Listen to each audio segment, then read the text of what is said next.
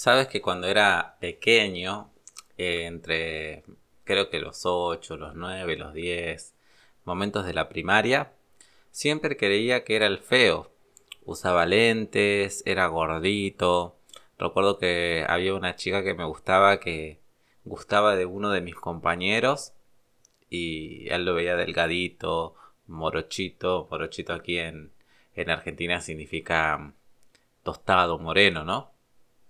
Y pelo larguito, ¿no? Entonces, claro, era muy distinto a mí y, yo pensaba como que en parte tenía que ver un poco con mi con mis características físicas, con ser gordito, con usar lentes.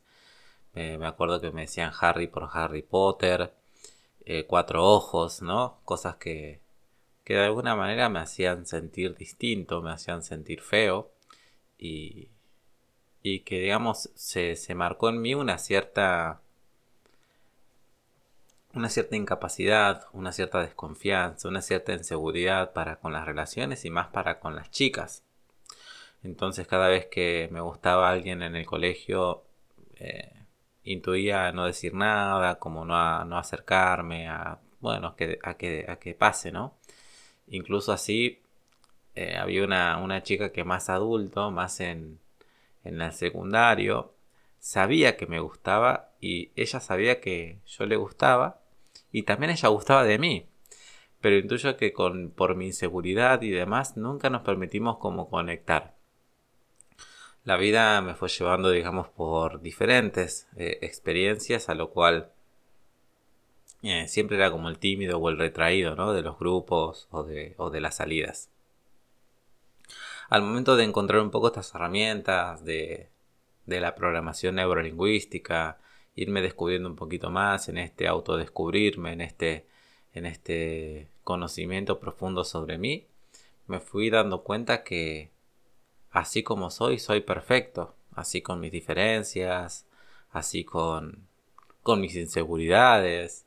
De a poquito me fui permitiendo soltar, estar más libre de esos miedos que, que aparecían y como que me fui animando un poco más a encontrarme con, con chicas, con mujeres, a lo cual me permitía ser un poquito más atrevido, ¿no? Atrevido en el sentido conmigo mismo, decir, si hasta aquí llegaba siempre nunca te animabas a sacar a bailar, bueno, saca a bailar. Y sacaba a bailar a alguien. O le hablaba, ¿no? o le mandaba un mensaje eh, por Facebook o por las redes. Y siempre intentaba como desafiarme a mí mismo dando un pasito más.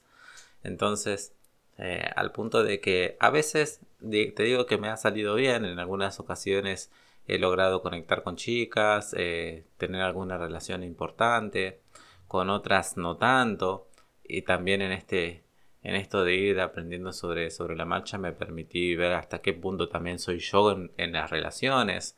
Eh, suelo ser como a veces muy, muy enamoradizo, ¿no? De, de las relaciones aunque por ahí del otro lado no había tampoco esa, esa intensidad, ¿no? Era como, bueno, pasar el rato y ya está, ¿no?